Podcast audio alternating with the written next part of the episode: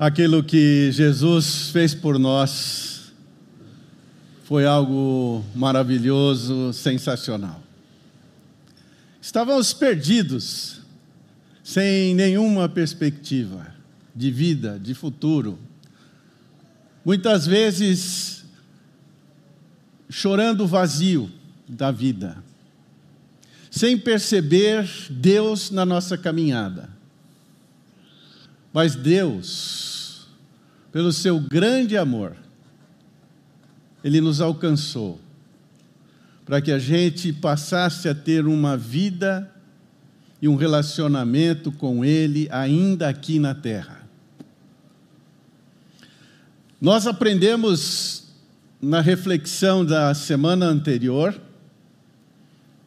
que nós ficamos aqui neste mundo depois do encontro com Jesus para transmitir uma mensagem de vida para as pessoas.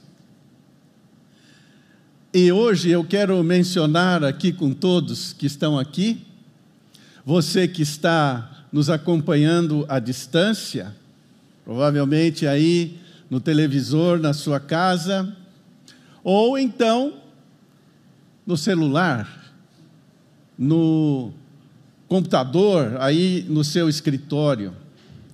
E a minha expectativa e oração e desejo é que você, enquanto estiver ouvindo a palavra de Deus lida e exposta, de fato, nós que estamos aqui presencialmente, vocês que estão à distância, juntos, possamos experimentar a força, o poder da revelação da palavra de Deus de forma que a nossa maneira de ver a vida, de enxergar a nossa vida relacional, na família, no emprego, no trabalho, na universidade, na escola, no relacionamento com amigos, familiar, nós possamos ser movidos hoje de volta para as nossas casas, com uma nova perspectiva com esperança, com os corações cheios de desafios. E quem faz isso é Deus. Hoje nós vamos juntos estudar que todos nós, quando chegamos a Jesus, quando Cristo é revelado a nós, e nós nos entregamos a Ele e passamos a ter agora uma vida de relacionamento com Deus, nós ingressamos na igreja, o corpo de Cristo. E quando nós estamos na igreja, nós passamos a experimentar o tratamento espiritual. Por isso que eu tenho afirmado aqui, hoje pela manhã e agora à noite também, que a igreja é uma comunidade terapêutica. Estamos todos internados. Você não sabia disso? Você que está aí sentado em casa, olhando aí o seu televisor, lembre-se, você também foi internado na igreja, corpo de Cristo. Quando você passa a ser um discípulo de Jesus, você não vive mais sozinho, você é parte do corpo. Todos nós somos membros de um só corpo. E olha, nós chegamos aqui trazendo toda a nossa natureza pecaminosa. Sim, justificados pela fé em Cristo Jesus, mas ainda pecadores. Pecadores redimidos por Jesus, mas sabe qual é a grande diferença? É que quando nós ingressamos no corpo de Cristo, nós começamos a ser tratados por Deus. Esse é o caminho do aperfeiçoamento, da cura, da renovação. E quem faz isso na nossa vida? Só Deus. Homem nenhum pode proporcionar isso. Então nós vamos hoje olhar esse texto de 1 Coríntios, capítulo 11. Você pode acompanhar aí na sua Bíblia, deixa ela aberta. Nós vamos estudar dos versículos 17 até o versículo 34. E você vai perceber que Paulo está falando com a igreja de Corinto, com irmãos que conheceram a Cristo, mas que precisavam ser tratados. Paulo sabia que aquela igreja, como a nossa igreja aqui da borda, nós precisamos de cura, de tratamento. E Paulo vai apontar por que isso era necessário e como isso precisa ser feito na igreja. Então, especialmente você que está aí à distância, talvez você esteja sozinho agora, sentado no seu escritório, na frente do seu computador. Só quero lembrar é importante você ouvir ensinamentos da Bíblia, ligar o seu televisor, e aí então você vai ouvir a palavra de Deus, isso vai te edificar, você vai ser abençoado, você vai se encher de esperança, porém, o tratamento é presencial. Não é possível jamais seremos tratados à distância, nem a telemedicina. Não se iluda. Você vai ter que comparecer perante o médico. No corpo de Cristo é interessante, porque nós somos tratados na base relacional de um irmão com o outro, através da mutualidade. Você conhece instruí uns aos outros, aconselhai-vos mutuamente, orai uns pelos outros, exortai uns aos outros, e aí vai. E é no relacionamento que nós somos tratados, aperfeiçoados. Então, vamos ler o texto. Se você pode acompanhar aí na sua versão, fique à vontade, eu vou ler a partir do texto que está no telão versículo 17 a 34. Entretanto, nisto que lhes vou dizer, não os elogio, pois as reuniões de vocês mais fazem mal do que bem. Já, que coisa dura, hein? Você vai para a reunião da igreja e sai mal. Eu já saí assim porque o problema estava em mim. Mas veja como Paulo continua expondo. Em primeiro lugar, ouço que quando vocês se reúnem como igreja, há divisões, vocês estão retalhados entre vocês. E até certo ponto, eu creio, pois é necessário que haja divergência entre vocês para que sejam conhecidos quais dentre vocês são aprovados. Quando vocês se reúnem, não é para comer a ceia do Senhor, porque cada um come sua própria ceia sem esperar pelos outros. Assim, enquanto um fica com fome, o outro se embriaga. Vocês sabem, a mesa era posta e eles celebravam ali a ceia do Senhor e tinham as comidas e o vinho. Será que vocês não têm casa onde comer e beber? Ou desprezam a igreja de Deus e humilham os que nada têm? Que lhes direi? Eu os elogiarei por isso? Certamente que não. Pois recebi do Senhor o que também lhes entreguei.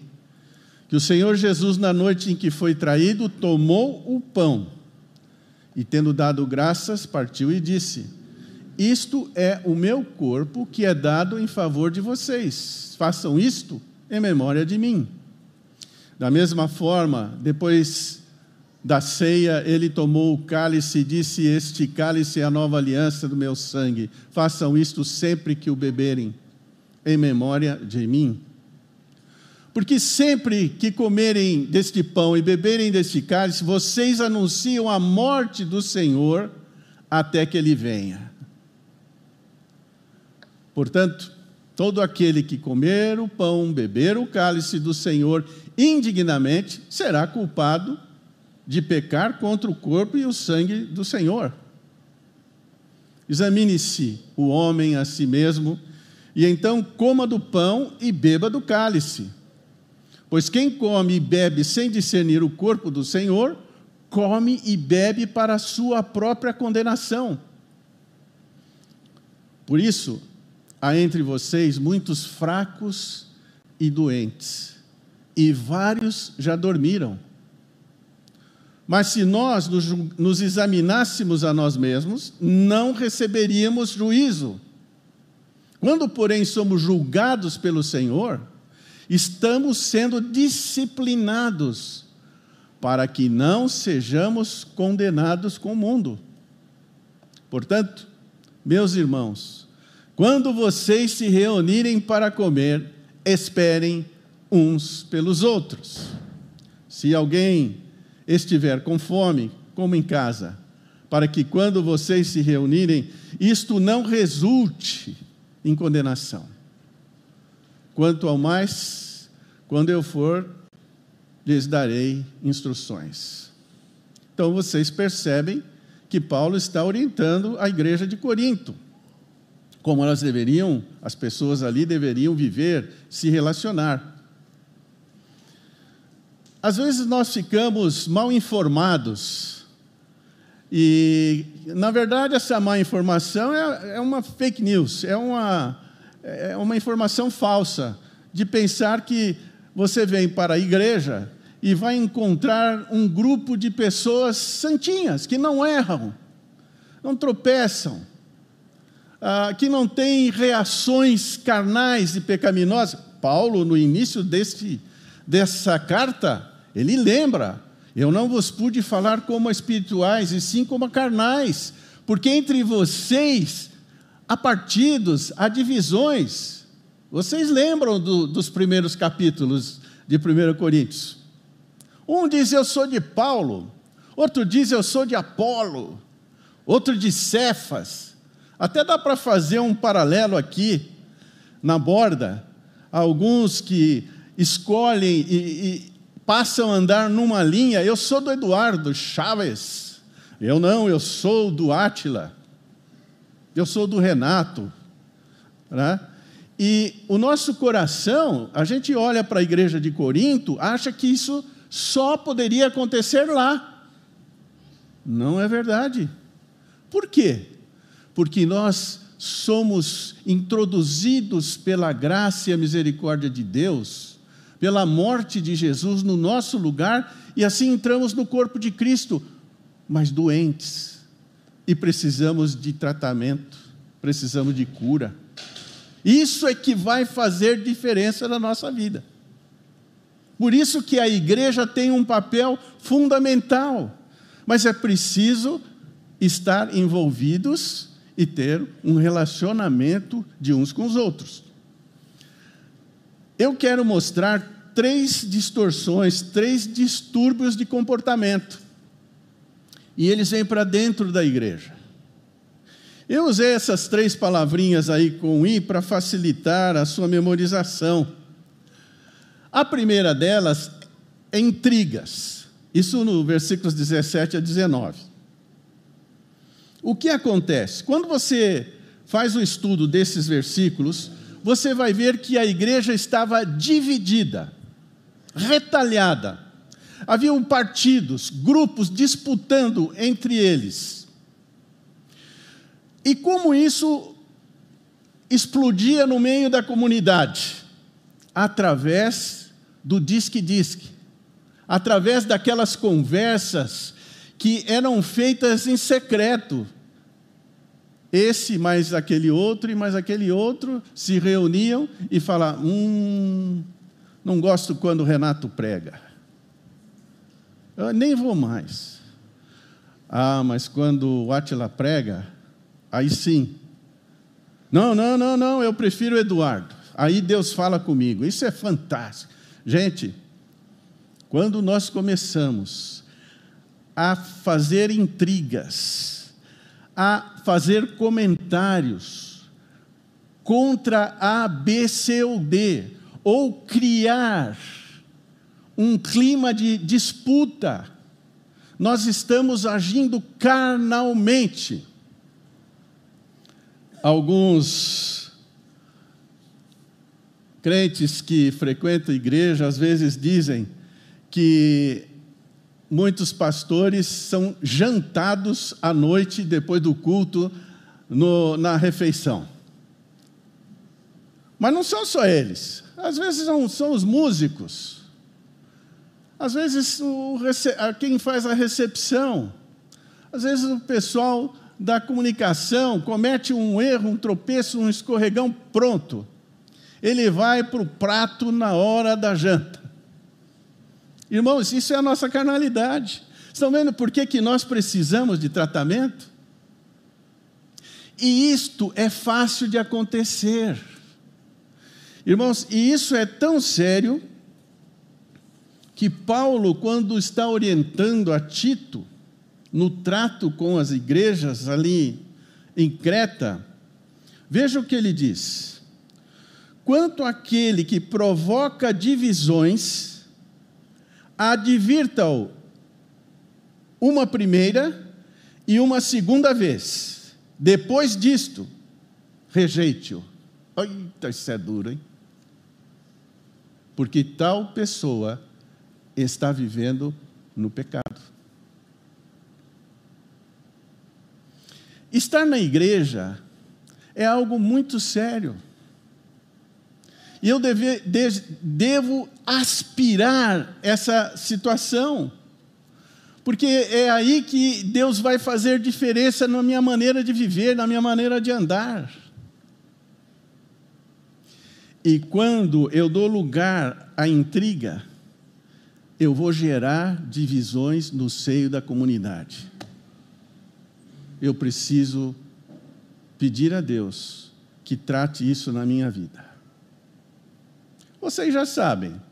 Se algum de vocês chegou alguma vez para falar comigo sobre A, B ou C, você já ouviu. Não, não fale. Vai e converse com a pessoa. Se ela ouvir, você ganha, ganhou esse irmão. Se não ouvir, leva mais dois, três. Nós não chegamos por terceiro no trato com as pessoas. Ah, eu fui na casa de Fulano e durante a refeição ele começou a falar mal de A, B ou C. Não continua. Você, o seu dever é de ir lá e tratar essa situação. Aí há cura.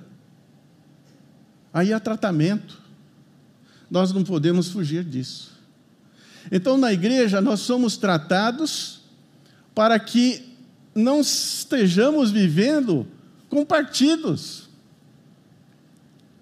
preterindo alguns irmãos em favor de outros, dando prioridade para esse e abandonando aquele.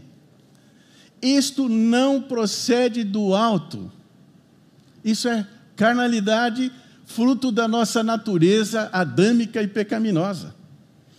Mas isso aí é possível tratar. Se você foi surpreendido numa situação dessa, procure a pessoa. Primeiro procure a Deus, dizendo: Senhor, tem misericórdia. Controla a minha língua. E às vezes você vai ficar com algumas aftas para você não falar muito. Eu já tive um monte de afta na minha boca. Deus precisa ter misericórdia de nós, irmãos, senão nós estamos perdidos. E se nós erramos com esse irmão, movimentando numa divisão a igreja, peça perdão, procure essa pessoa. A cura aí. Mas veja, ah, há um outro distúrbio muito sério na nossa vida, além da intriga. Mas deixa eu só é, mencionar alguns aspectos dessas intrigas. Quando nós temos alguma coisa no nosso interior contra alguém, contra um grupo, porque nós nos envolvemos e, e esse tratamento é na base relacional. Você está no coral, você está num pequeno grupo, você ajuda no trabalho com as crianças, você está em diversos lugares. Mas quando você sai do encontro, da reunião, você não pode sair mal. Quando eu saio mal, me sentindo mal, ou é porque eu estou amargurado com alguém, ou porque o meu coração está cheio de ressentimento com o pastor A, B, C ou D, com o, o líder de música, com o musicista, enfim. E eu preciso me tratar, porque o problema está em mim. E é o que estava acontecendo na igreja de Corinto. E muitas vezes, irmãos, é, nós tentamos mudar de igreja para ver se resolvemos a situação e nós passamos a sentir melhor. Não, não, não vai acontecer, porque o problema está dentro de nós. Nós estamos com o problema. Nós precisamos tratar o nosso problema, seja nessa, seja em qualquer outra igreja ou comunidade.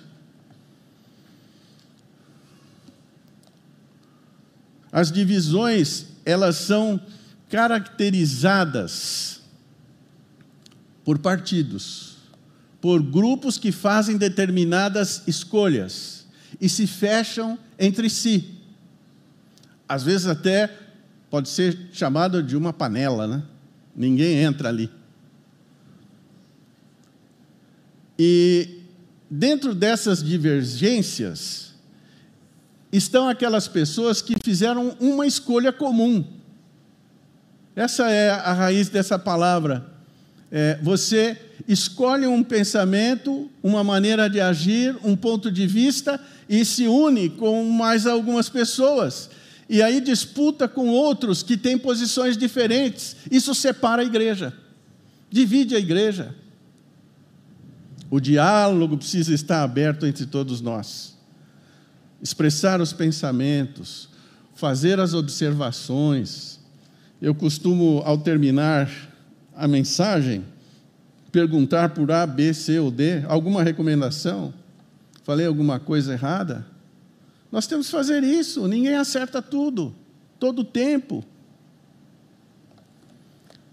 Mas deixa eu ir para o segundo tratamento que nós vamos encontrar no relacionamento com os irmãos: o individualismo. Enquanto nós estamos sem Deus, nós somos o próprio Deus. O nosso ego está no trono. Tudo é para nós. E nós só queremos fazer aquilo que nós gostamos, aquilo que é da nossa preferência. Por isso, quando vocês se reúnem, não é a ceia do Senhor. Por quê? Porque a ceia do Senhor é a lembrança daquele que veio a esse mundo, morreu por toda a humanidade se expôs à morte, morte de cruz, para que nós fôssemos reunidos no corpo, na igreja, no corpo de Cristo. Por isso que se nós estivermos nos reunindo ou participando da igreja com individualismo, nós não vamos experimentar a dinâmica da fé autêntica, da vida vibrante que há no corpo de Cristo. Cada um come a sua própria ceia, sem esperar uns pelos outros. Isso é característica de alguém que só pensa em si mesmo. Assim, enquanto um fica com fome, o outro se embriaga. É isso que estava acontecendo lá. Todas as vezes que nós fazemos uma refeição comum aqui na borda, nós ficamos ali ao redor da mesa esperando para que as pessoas sirvam, dando lugar para aqueles que estão recém-chegados, para os visitantes. Mas qual é a tendência? É eu chegar lá e pumba no bife maior. É assim que funciona no coração humano egoísta. Mas ainda bem que nós temos irmãos queridos que dizem: fica calmo aí, Renato, deixa deixa os visitantes primeiro. E eu sou estimulado a isso pelos irmãos que eu tenho convivência, né? que eu convivo com eles. E eu dou graças a Deus por isso. Se eu ficar fora da igreja, irmão, se eu ficasse lá, não quero nem lembrar. Mas nós não podemos viver nesse individualismo na igreja. Acabou isso. Quando eu entro ali, temos que estar juntos. Eu não posso fazer as minhas escolhas sem me aconselhar com os irmãos, sem ouvir a opinião dos irmãos. Não posso. Eu não sou mais eu sozinho. Vocês já imaginaram eu tomando algumas decisões sem considerar o meu irmão? Claro que não consigo fazer isso com todos, uma igreja com mais de mil pessoas, mas você tem alguns que estão próximos, perto de você. Você pode perguntar: devo fazer isso? Não ande sozinho, não faça sozinho mais, porque agora você não é mais só. Você é membro do corpo de Cristo. Esta vida, ela é dinâmica e essa vida vale a pena você experimentar. A maneira como nós vivemos no relacionamento na igreja, se nós não tivermos cuidado e atenção, nós vamos desprezar a igreja de Deus. E mais, humilhar os que nada têm. Você sabe como a igreja é composta? O Paulo mesmo fala nas suas cartas: judeus e gentios, homem e mulher, negro, branco, amarelo, mestiço, índio, ricos e pobres. Você entende agora por que, que Paulo fala? Cada um contribua no corpo segundo o que tem, não o que não tem? Porque dentro da igreja, alguns têm mais, outros menos, mas todos fazem parte do corpo de Cristo. Por isso que eu não posso ser e viver de forma individualista na igreja. Além disso, eu sou chamado a viver dignamente no relacionamento na igreja. Ou seja, eu preciso ser honesto, transparente, verdadeiro, meu relacionamento com Deus e com meus irmãos. Olha que o texto lembra, versículo 27. Todo aquele que comer o pão, beber o cálice indignamente, será culpado de pecar contra o corpo e o sangue. O que, que é participar indignamente? É viver de maneira indigna, desonesta, jogando o meu pecado para baixo do tapete, não tratando as minhas fraquezas, as minhas desobediências. Isso me faz participar da mesa do almoço, que era o contexto da refeição ali na igreja de Corinto, indignamente com os irmãos, porque eu estava ali na mesa, mas eu não podia olhar para aquele irmão lá, eu estava ressentido contra ele. Eu não podia estender a mão para aquele outro, porque eu discuti com ele, errei e não acertei. Isso é participar indignamente. E às vezes, né? até dentro do casamento, dentro da família. O filho discute com o pai, briga com o pai, xinga o pai, sai, bate a porta e vai embora. E vem para cear, para participar da refeição comum da igreja, ou celebrar a ceia do Senhor, como se nada tivesse acontecido.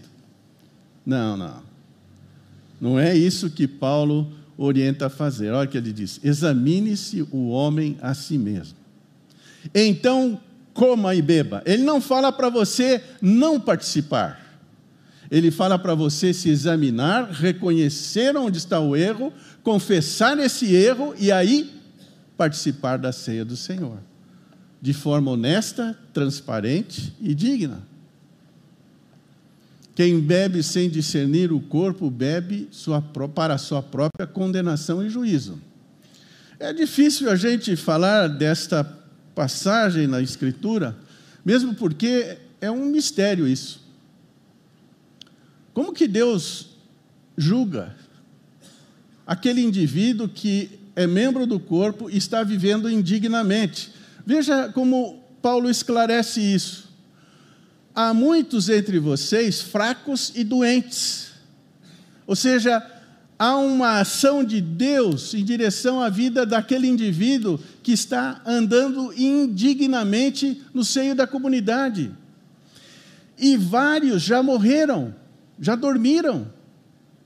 Agora é aquilo que eu sempre lembro. Não me pergunte quando Deus faz isso, com quem ele faz e por que ele fez. Não sabemos. Mas, irmãos, isso deve nos encher de temor. Por quê? Se andarmos indignamente, estamos sujeitos a esse julgamento e essa disciplina. Essa é a verdade, essa é a revelação bíblica.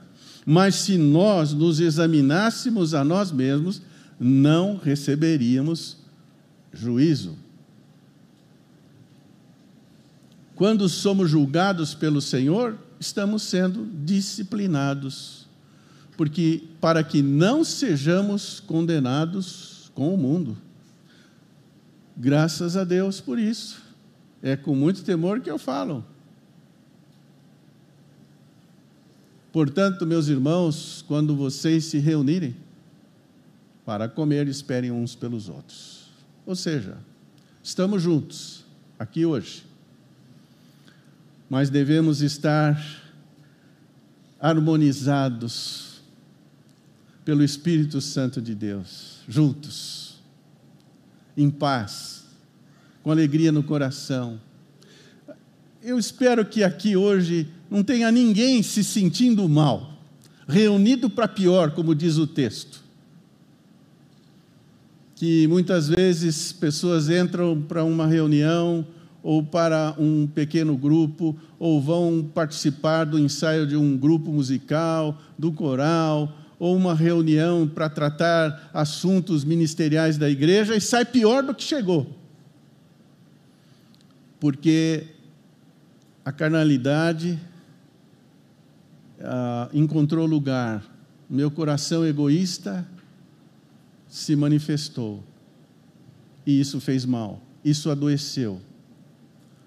Irmãos, esse é o grande desafio para todos nós, para vivermos em comunidade, cuidando uns dos outros. Por isso eu volto a falar com você, que talvez esteja solitário aí, na sua casa, nesse momento, ouvindo essa palavra. Venha para a comunhão dos irmãos, para participar presencialmente da relação de uns para com os outros no corpo de Cristo. Isso é vida, isso é cura, isso é transformação, isso é crescimento, isso é o processo de santificação. Eu quero concluir com três aplicações práticas, sugerindo isso para vocês. O primeiro deles é a confissão. A confissão é dizer a Deus e ao meu próximo, ao meu irmão, que eu errei, pequei, falhei, me perdoe. Desde um, uma promessa de tomar um café e não ir, marcar um encontro e não dar nenhuma satisfação, errei. Irmão, me, me perdoe eu esqueci. Já aconteceu isso com você? Comigo já aconteceu. Marquei um compromisso, esqueci. Peça perdão. Irmão, esqueci, me perdoe. Oh, minha agenda falhou. Mas ande limpo. E o segundo é o perdão. Eu preciso viver em comunidade aplicando o perdão. Porque certamente os irmãos vão errar uns com os outros. E o caminho da libertação e da cura é perdoar. Perdoar é não levar mais em conta. Perdoar, estender a mão e dizendo: vamos em frente. Eu sei que qualquer um pode errar, eu também mas vamos prosseguir. Isso é vida, isso é cura, isso é transformação na nossa caminhada de fé. E por último, a restauração. A restauração tem a ver com atos e ações práticas para tratar aquilo que foi rompido, aquilo que causou dano. E isso tem muitas maneiras de fazer. Muitas vezes é dar um presente. Provérbios fala que o presente aformoseia o rosto. Outras vezes é convidar a pessoa para jantar, almoçar na sua casa. Ou simplesmente oferecer uma carona quando você sabe que essa pessoa, para chegar aqui na borda, não tem ônibus, ela tem que andar um trecho longo. Venha. Faça o que é bom para o irmão. Grande desafio. Eu ia falar para levar lá na bodega para comer o cheeseburger lá, mas. E tem uns irmãos que me levam já, já me levaram. Sai junto, convida, comer uma pizza, é fácil. Ah, levar em casa, sair, é muito trabalho, tem que fazer comida. Não, chama a pizza, mas o irmão venha na sua casa, esteja com você. Não há tratamento sem relacionamento. E nós temos que criar essas alternativas relacionais. Irmãos, eu espero que todos nós saiamos daqui hoje, e você que está em casa também aí, que você, nesse momento, durma e amanheça amanhã, sabendo que você tem chance. Nós todos podemos ter esperança, que a nossa vida pode ser melhor. Que a nossa alegria no corpo de Cristo, em Cristo, ela pode ser muito maior, maravilhosa. Mas eu preciso desfrutar desses recursos que nós temos na palavra de Deus. Quero orar nesse momento com vocês. Vamos juntos clamar ao Senhor para que Ele trate da nossa vida. Cada um de nós sabe onde está o ponto mais fraco, onde nós temos mais dificuldades para resolver os nossos problemas, para lidar com pessoas, familiares, relacionamentos familiares, amigos, ministeriais. Vamos pedir a Deus agora, num momento, que Ele Fale conosco, que Ele nos dê esperança, que Ele mostre que é possível sim, a nossa vida pode ser melhor na palavra de Deus. Tire sua cabeça agora e vamos falar com o Senhor. Diga para o Senhor agora aquilo que está aí no seu coração. Se você tem a necessidade de confessar uma atitude que você vem guardando na sua vida.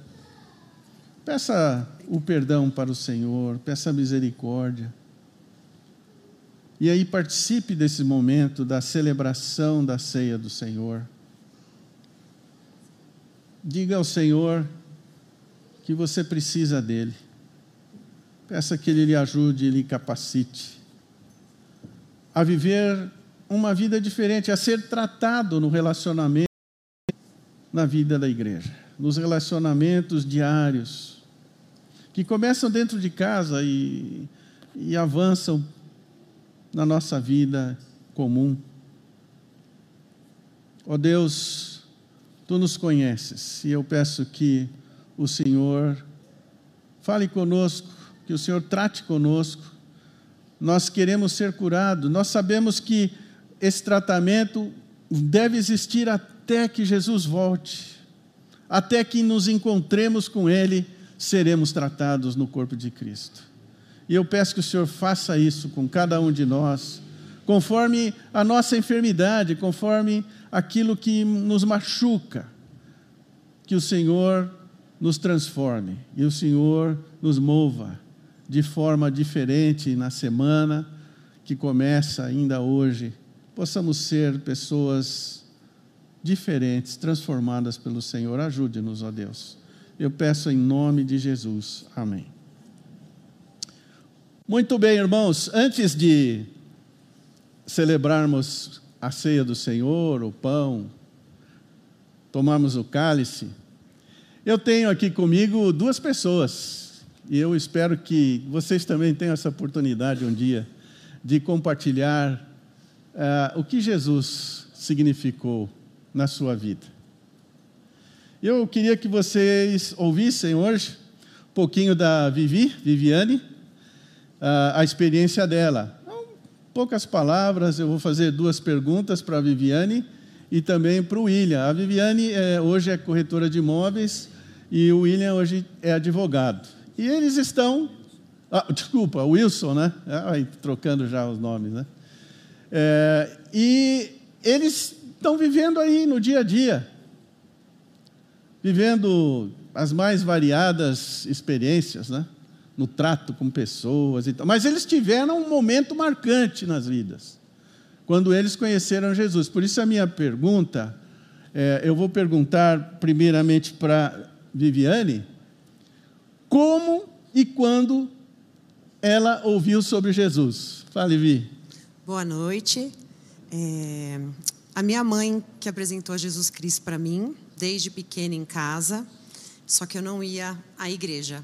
Aos 30 anos eu cheguei à igreja, me batizei também, e ali eu achava que eu já conhecia Jesus, o amor dele, e que era uma pessoa humilde, e empática também com as pessoas.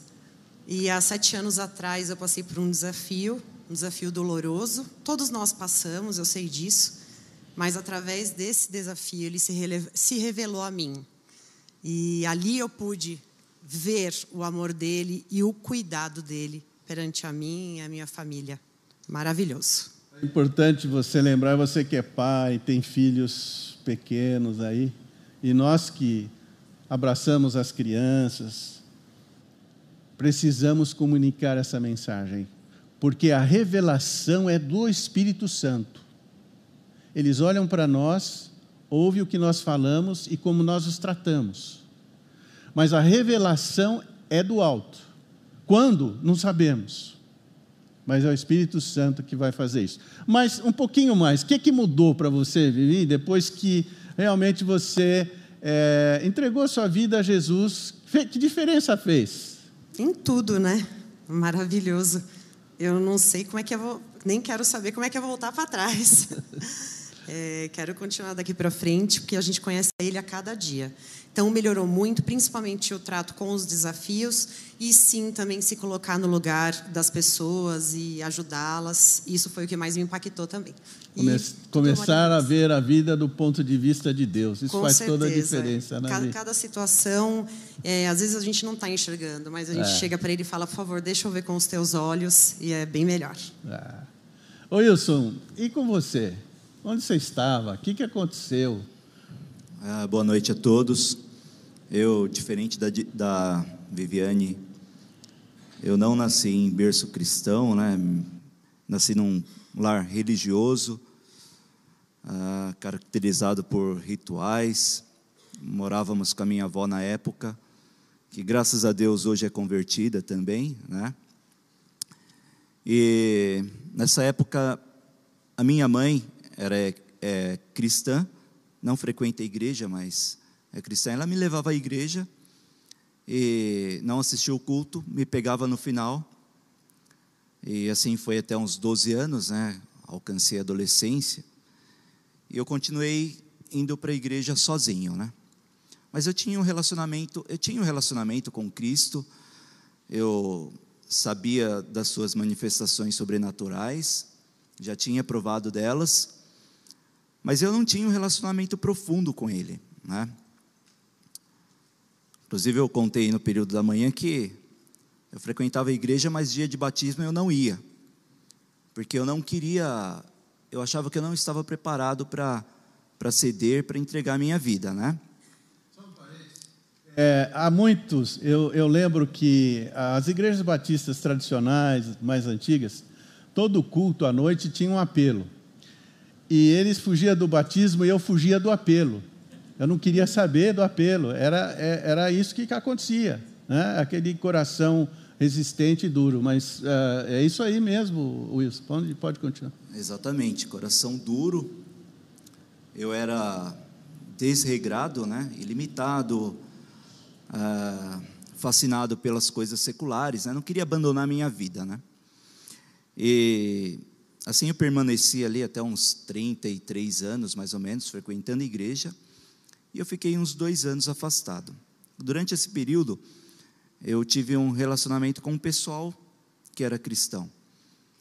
E neles eu consegui perceber valores diferentes dos meus. E aquilo começou a quebrantar meu coração. Né? Eu falei: tem alguma coisa aqui que eu ainda não provei, né? que eu ainda não vivi. E como eu já contei um testemunho passado aqui, um dia num lugar totalmente improvável, né? Estava totalmente perdido. E eu fui visitado pelo Espírito Santo. Né? Ele me tocou. E ali foi onde eu tive um encontro verdadeiro com Jesus saí dali transformado, saí dali decidido a mudar de vida. E depois disso eu procurei uma amiga que inclusive está aqui hoje, que é a Solene, está com o esposo dela ali. E eu falei, você me leva na, na igreja que você frequenta, né? Ela falou, vamos lá. E eu vim, conversei com você, não sei se você se recorda, e falei, é, e falei que eu queria me batizar, né? E você falou para pular o curso de Conhecendo a Borda, fazer o curso do batismo. E eu me batizei em 2015. Então, irmãos, é, é fantástico isso, porque você pode estar vivendo todo o processo dentro de uma igreja, mas o momento da revelação de Deus, de Cristo para você, é alguma coisa muito especial. Ele, ele te pega em qualquer lugar. Você pode estar num bar, você pode estar é, é, num, num, estádio de futebol, no trânsito, é, na cidade, em qualquer lugar, ele explode na sua frente. É o convencimento do Espírito Santo, é Jesus aparecendo a você e dizendo: Eu tenho uma vida nova para você. Ó, você que está agora ouvindo isso, não nos conhece, talvez você entrou aí na internet e está escutando essas palavras, esse testemunho, você pode ter essa experiência. A nossa oração é que essa experiência alcance você onde você está, seja algo fantástico. Eu tenho certeza que cada um de nós aqui tem alguém na mente que gostaria que essa mensagem, essa experiência fosse uma realidade. Vamos hoje, aqui juntos, nós vamos celebrar a ceia do Senhor. É, vamos comer o pão e tomar o cálice. Aí eu, eu vou pedir aqui que a, a participação seja.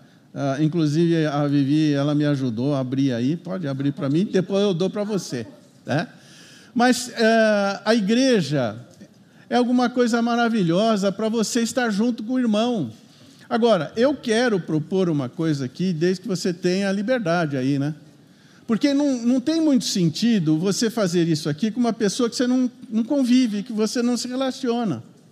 Mas talvez aí está do teu lado o teu filho, teu, teu irmão, a, a, o cunhado, a sogra, é, o irmão que canta no coro com você. É, e você pode trocar o cálice com ele agora. É um momentinho de, de agito no salão. Não tem problema. Se precisar levantar do seu lugar, você levante. Mas troque para que vocês juntos, nós juntos, possamos celebrar esse momento. Marido com a esposa, o filho com o pai, a mãe. E eu vou aqui né, usar. Obrigado, Vivi. Eu só vou pedir para você abrir aqui para mim. Obrigado. Tá, obrigado. Então, aqui, vocês trocaram aí entre vocês? Ótimo. Então, irmãos, isso é símbolo. Vocês sabem que no texto que nós trabalhamos, o centro do texto, Paulo está explicando que Jesus deixou para nós o pão e o cálice. para que nós lembrássemos do sacrifício que ele realizou por nós. Então, quando nós partimos o pão, comemos o pão e tomamos o cálice, nós estamos lembrando o sacrifício do Senhor até que ele venha. Então, irmãos, vamos comer do pão, beber do cálice, dizendo: Senhor, obrigado por aquilo que o Senhor fez pela minha vida.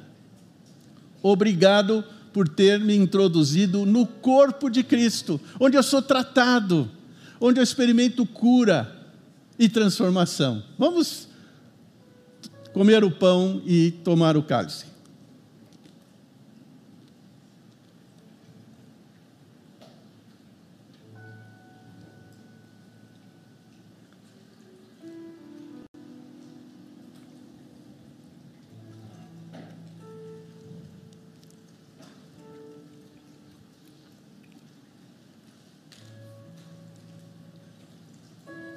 Agradeço ao Wilson, à Viviane, pela palavra que deixaram conosco. Agradeço a todos os irmãos que estão hoje aqui, você que está nos acompanhando à distância. Venha participar conosco. Continue estudando a Bíblia. Mas vamos vivenciar o relacionamento no corpo de Cristo onde somos transformados, somos curados, somos modificados. Por isso eu insisto em dizer: todos nós temos chance de ter na nossa vida cada vez mais a imagem de Jesus Cristo. Que Deus nos abençoe, nos dê força e vigor para a caminhada nesta semana. Amém. Obrigado, irmãos. Podem descer. Louve ao Senhor.